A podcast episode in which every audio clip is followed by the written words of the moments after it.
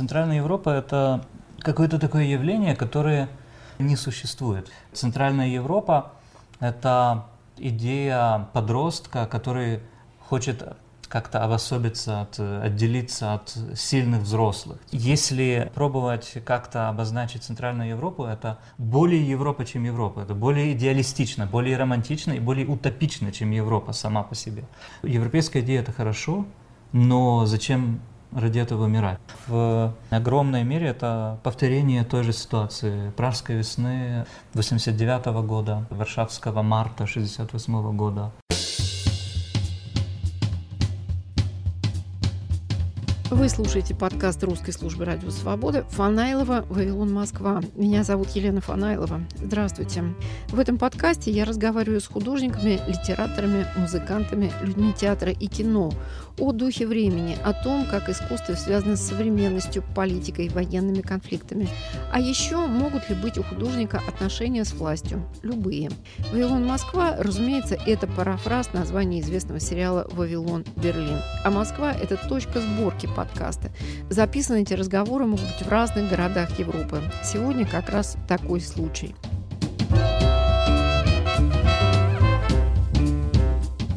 «Художник за работой» – один из подзаголовков моего подкаста. Если вы помните, так назывался рассказ Альбера Камю о художнике по имени Иона, которого чуть не сожрал кит повседневности. Мои собеседники, художники 21 века, так просто не сдаются. Украинский поэт, переводчик, преподаватель Остап Сливинский.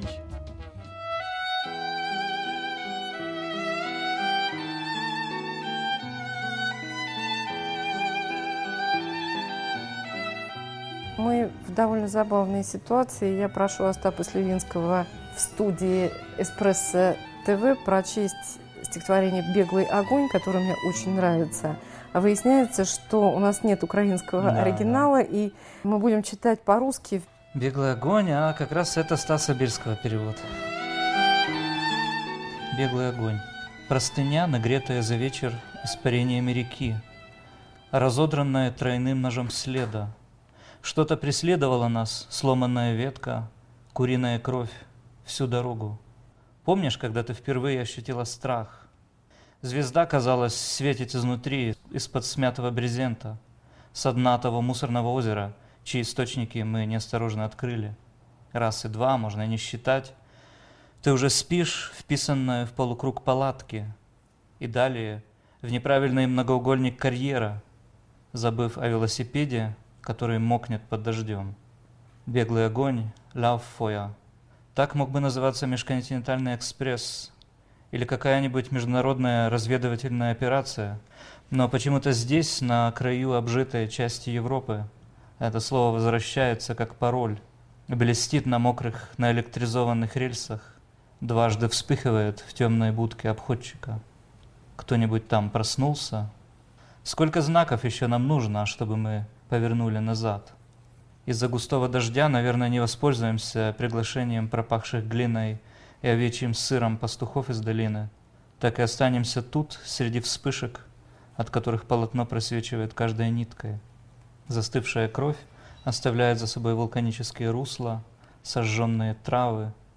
Мы еще чуть-чуть на плаву, а потом уже навсегда на плаву, непотопляемые, как ливень, стоим под плотно окруженным небом, откуда что-то слышно сквозь охрипший мегафон, как с места катастрофы. Кто-нибудь заточен в перевернутом вагоне. Река где-нибудь сорвала мост, по которому ехал автобус с побежденной футбольной командой. На этот час новостей больше нет. Приходят туманные слухи.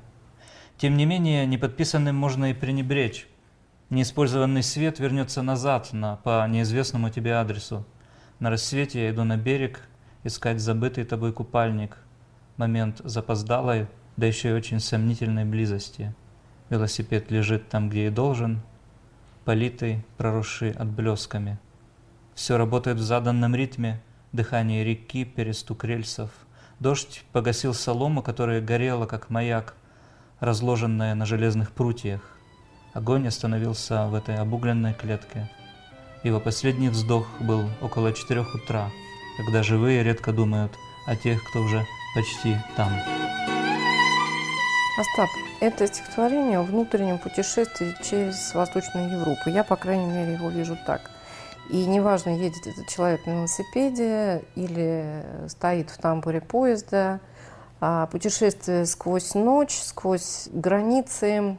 Для меня очевидно по вашим текстам, где вот эти восточноевропейские реалии попадаются, они в вас живут, они как-то дают мне, как вашему читателю, представление о том, что вы себя ощущаете жителем Восточной Европы или Центральной Европы. Это любимый концепт Чеслова Милоша, которому вы посвящаете свои стихи. Одно. Одно, одно стихотворение. Но и польским коллегам вы же посвящаете стихи тоже или как-то с ними соотноситесь? По-моему, посвящение Светлицкому есть у вас. Вы его переводите и переводите Богдана Задуру и так далее, и так далее. Тем не менее, вы сказали на фестивале Бруно Шульца, что вы когда-то были увлечены идеей Центральной Европы, но сейчас она кажется вам скорее разочаровывающей, если я правильно вас цитирую. Вы можете объяснить свои чувства прошлые и нынешние по поводу этого ощущения жизни в Центральной Европе? Это сложный вопрос. Мне кажется, что Центральная Европа — это какое-то такое явление, которое не существует. То есть это часть его природы, не существовать. Когда оно начинает как-то определяться, начинает как-то обособляться, оно перестает быть актуальным. Это вечный такой проект, который направлен куда-то в будущее. Если она становится настоящим, она уже по сути никому не нужна. Это такая вечная переходность. Есть там переходной возраст, это Центральная Европа, это переходная география от одному к другому. Вот мне кажется, что э, если вот зашла речь о польских каких-то влияниях или угу. моих польских интересах, это в принципе это довольно э, естественно, потому что, потому что это моя профессия даже в некотором роде, потому что я полонист и преподаю историю польской литературы. И вот э, мне кажется, что сегодня в Польше интеллектуалы, писатели, творческие люди, которые прошли эту фазу заинтересованности идеи Центральной Европы где-то в конце 80-х, а в начале 90-х, они эту идею вспоминают как какое-то такое влечение молодости. Как, как нечто это, наивное. Да, как нечто наивное, что-то, что их когда-то объединяло, но сейчас оно уже для них не актуально. То есть оно себя исчерпало в момент, даже не в момент, а в период созревания. Центральная Европа – это идея подростка, который хочет как-то обособиться, от, отделиться от сильных взрослых Запада и Востока, России и Германии, которые выступают в этой ситуации как такие довольно тиранические волевые, волевые родители, которые не отпускают детей. Дети находят себе вот такую увлеченность идеей некоторых, которые как раз является Центральная Европа. Милан Кундер же страшно обижался, он об этом пишет несколько раз в своей прозе, когда его Чеха французские критики начинали сравнивать с Достоевским или с Толстым, или приписывать его эмоциональность славянскому характеру. Он просто бесился из-за этого. Он настаивал на том, что он центральный европеец. У него была такая мощная идея сопротивления. Но я думаю, что вы правы. Прежде всего, в связи с желанием отделиться от влияния Советского Союза и назовем вещи своими именами с тем, что те страны, которые мы называем Центральной Европой, интеллектуалы, которых сами себя хотели так называть, они после 1945 года находились под советской оккупацией, можем так сказать, в зоне советского режима, под советским влиянием, как угодно это может быть. Какой-нибудь антисоветский человек сказал бы так, кто-то сказал бы помягче, но тем не менее это так. И вот мне кажется, что идея Центральной Европы была очень актуальна после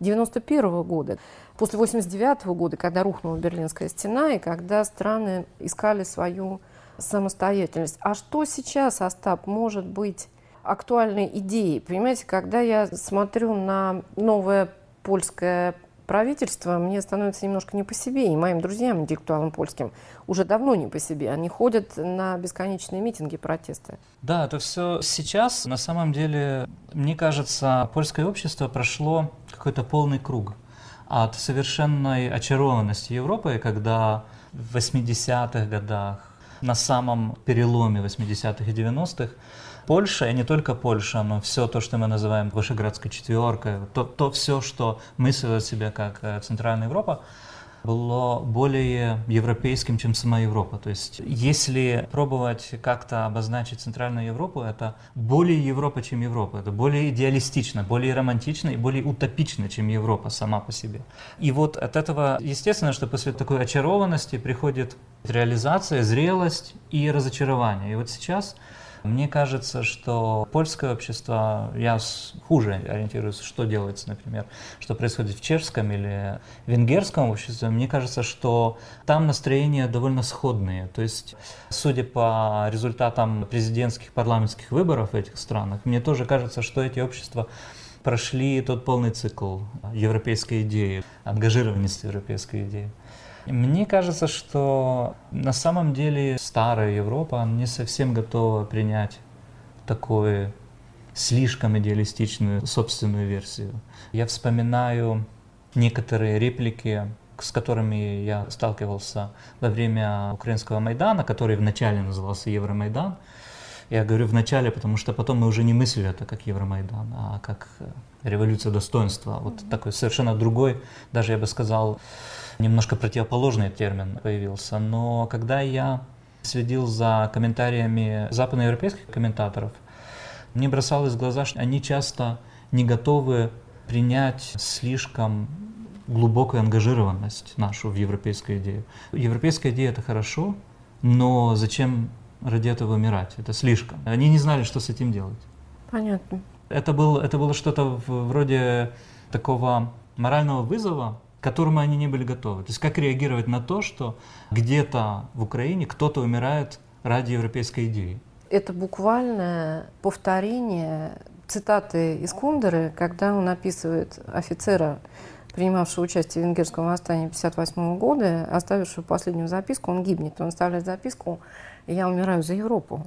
Да, совершенно. Если вот искать каких-то исторических прецедентов, то да, мне кажется, что в огромной мере это повторение той же ситуации. Пражской весны 89 года, Варшавского марта 68 года, в конце концов, события в Будапеште 1956 году. То есть это такая фаза, цикл, который все время повторяется. И вот когда я, например, вспоминаю выступление Кэтрин Эштон во время Майдана, в памяти возвращается ощущение какой-то, как сказать, выступления не к месту. То есть она была, она прибыла совершенно другого контекста. А мы можем вспомнить, что она говорила?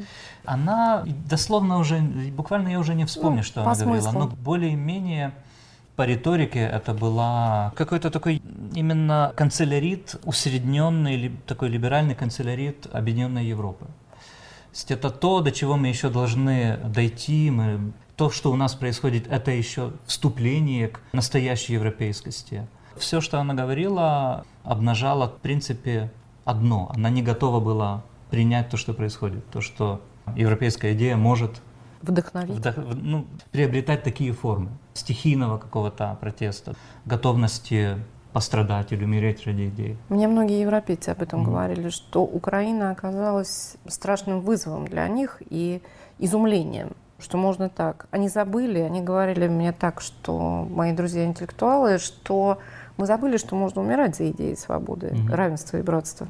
Украину вы э, видите как часть Центральной Европы или это разочарование идеи Центральной Европы mm-hmm. распространяется и на то, что Украина должна каким-то своим образом жить, мыслить, творить? Не имею понятия, честно говоря. Для меня эта идея уже настолько не актуальна. что если искать сейчас на карте Центральной Европы, то, наверное, ею будет Украина сейчас, если искать. Вопрос, стоит ли искать. То есть она появляется на карте тогда, когда она нам нужна. Когда появляется спрос на идею такой, на образ такой географической обособленности. Мне кажется, что сейчас просто нет спроса на эту идею, такого, который был в 80-х, в начале 90-х. Сейчас, мне кажется, мышление происходит категориях Европа, не Европа, да, то есть не другая Европа, а та довольно черно-белая схема, которая существует в тени Объединенной Европы, она имеет влияние также на наше мышление. То есть мы сейчас мыслим себя Европой или не Европа, а не другой Европы. Наверное, следует сожалеть, что это так, потому что любая черно-белость хуже, чем гамма оттенков. Мне интереснее было бы, если бы сохранилось то мышление в категориях разных Европ. К сожалению, сейчас этого уже нет. Хотя это может измениться. В течение ближайших лет все может измениться настолько, что вот наш сегодняшний разговор может показаться который, какой-то такой довольно отдаленной историей. Стихотворение «Лейтенант» я вас прошу прочесть. Лейтенант. Я різко звернув і з'їхав просто в ліс. Дорогою не можна було, позаду йшла наступна колона. Бах, і вогонь відступив, щоб за мить нас обняти. Може, хтось вирішив прочитати нас крізь брезентові конверти, просвітливши до найдрібнішої жилки. Хто вірить у рівновагу подій, хай вважає мене справедливо покараним. Дезертир, головешка, який незручно показатися лікареві, кохатись при світлі до того ж ніколи удруге. Заслужене посміховисько, дурний дядько для дітей з родини, який дозволяє собі напиватися, іде з найменшими в сад, коли їх виганяють погратися, сам із майбутнім заткнутим кольоровим шматтям і розпоротою ковдрою. Приклад ні для, кого. Кручусь на стільці, ніби у мене вселився дух до вікна день, до стіни ніч, ідеально круглий, з діркою посередині. Лейтенант какой это армии? Мы можем про это так рассуждать? Не имеет Или нет? значения, это не имеет значения совершенно. Для меня это совершенно не имело значения, когда я писал этот текст. Я даже не могу предположить, в каком времени этот человек живет. То есть я могла бы сказать, что это лейтенант украинской армии. С тем же успехом я могла бы сказать, что это лейтенант вермахта, что это лейтенант советской армии или что это лейтенант какой-то царской армии. Ну, прекрасно, значит, стихотворение удалось. Оно было связано с началом военных действий на востоке Украины или это совершенно отдельный текст? Текст был написан примерно в 2011 году. То есть без всякой связи с войной. Совершенно без всякой связи. Мгм. Тогда еще не было даже никаких намеков на то, что что-то может происходить. Вас война каким-то образом ангажирует, я имею в виду вас как поэта, писателя, переводчика, как она на вас влияет? Я понимаю, что напрямую писать о войне поэт не может себя заставить. Ну и, наверное, это не нужно. Но война входит в состояние нашей психики как тревога, как фон, как сновидения, которые нас мучают. Вот как ваша душа на это реагирует, как она с этим резонирует? Ну вот вы, вы ответили частично на этот вопрос. То есть тут ключевое слово, наверное, тревога. Тревога и состояние какой-то такой турбулентности, в котором а, невозможно до конца расслабиться, но одновременно невозможно до конца сконцентрироваться. Как бы все время где-то на горизонте есть что-то, что отвлекает внимание. И вот э, состояние такого зависания между концентрацией и спокойствием, то, что в принципе мне очень мешает работать, очень мешает писать, заниматься чем-либо, кроме такого кружения вокруг одних и тех же тем новостей, одних и тех же вопросов, неразрешимых в принципе. А если речь о том, следует или не следует себя заставлять писать, то иногда нужно просто подождать момента, когда начинает образовываться опыт. То есть то, что пережито, уже начинает приобретать формы, которые можно использовать, которые можно описывать. Мне кажется, что я завидую людям, у которых э, естественно получается писать вживую, буквально с места событий или со времени событий тексты о войне. У меня это не получается. Я завидую, например, Сергею Жадану, у которого это получается. Он довольно убедительные и очень глубокие тексты пишет о войне. Наверное, у него немножко другой тип таланта, таланта, не знаю, другой тип мировосприятия. И может быть это также следствие того, что он смотрит на это немножко с другой точки зрения. То есть все-таки то, что он биографически, жизненно связан с точкой, с, с этой линией разделения.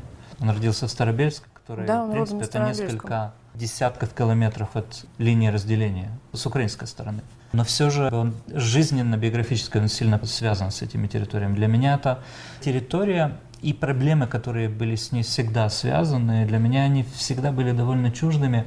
И я только вот в течение последних двух лет на самом деле по-настоящему этими э, проблемами заинтересовался. Мea culpa. Я думаю, что это проблема большинства из нас.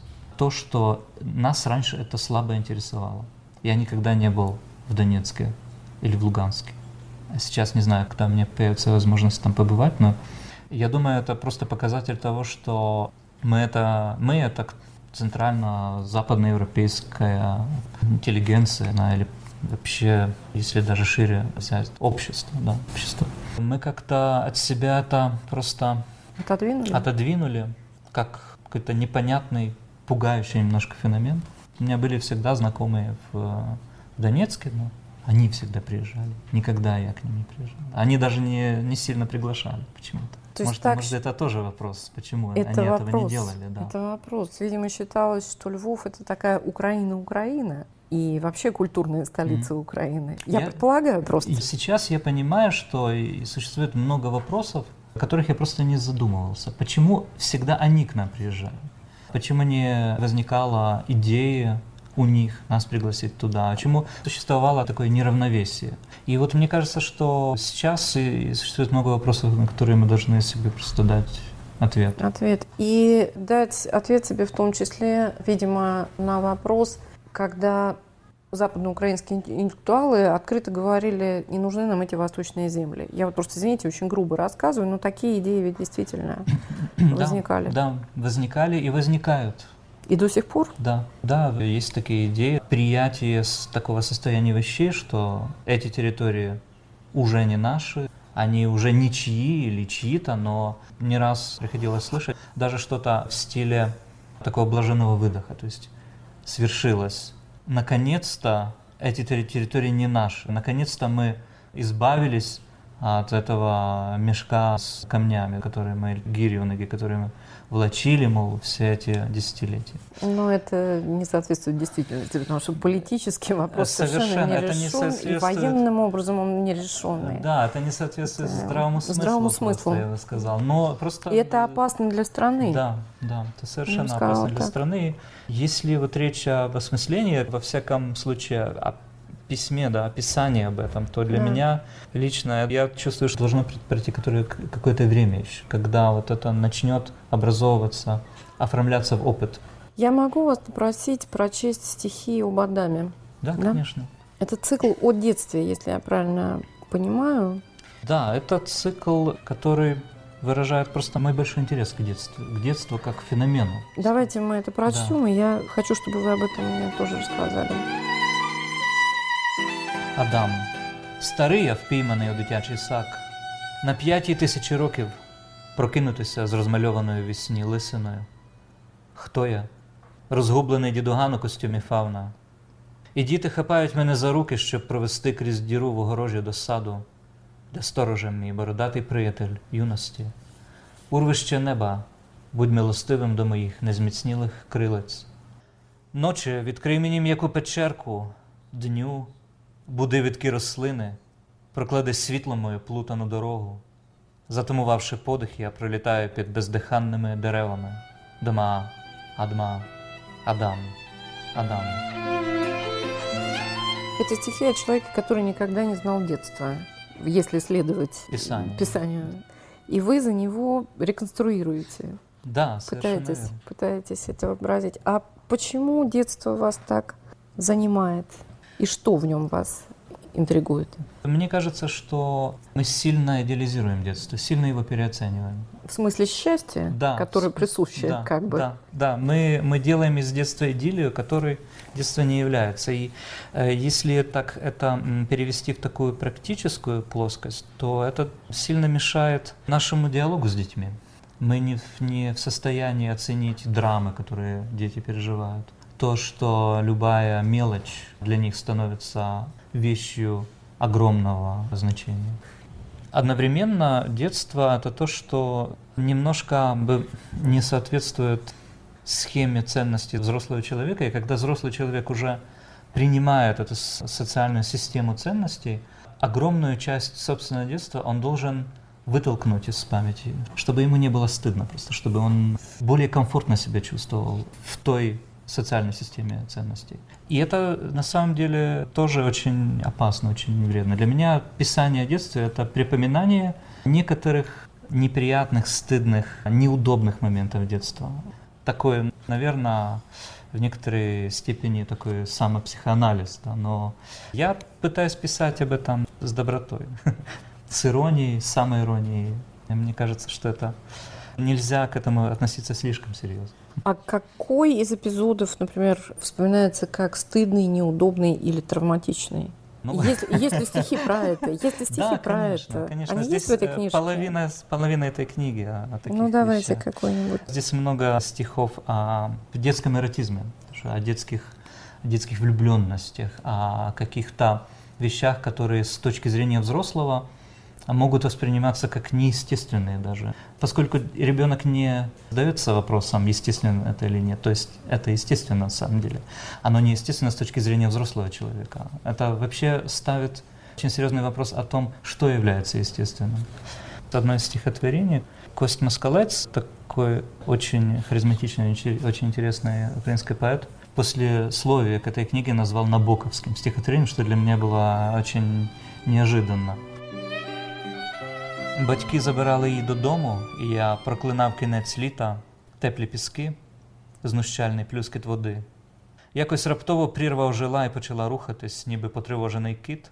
А я навіть не пішов попрощатися, не хотів дивитися крізь гілля, як вони йдуть посипаною щебенем доріжкою, як її батько крокує попереду, перехилений під вагою валізи, і розмахує вільною рукою, ніби заступає на почесну варту як вони пригальмовують трохи, щоб поправити її наплічник.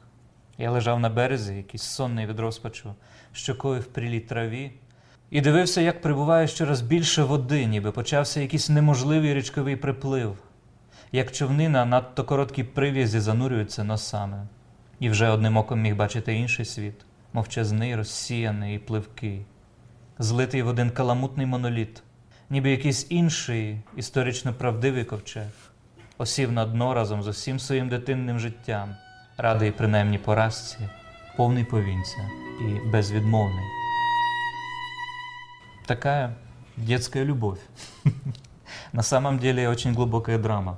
С такими вещами можно внутренне разобраться, проговаривая это еще раз для себя, для себя и о себе. Ну и вот я рад, что у меня получилась именно такая книга. Я прошел эту фазу, сейчас для меня актуальны совершенно другие темы.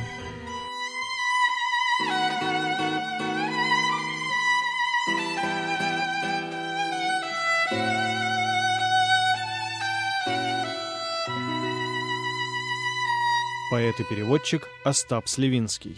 Львов. Фанайлова, Вавилон, Москва. Нас можно слушать в архиве в приложениях Apple и Google, в Яндекс Музыке, Spotify, а также на сайте Радио Свобода в разделе «Подкасты». Подписывайтесь, ставьте оценки в Apple подкастах. Жду ваши комментарии. Пока-пока.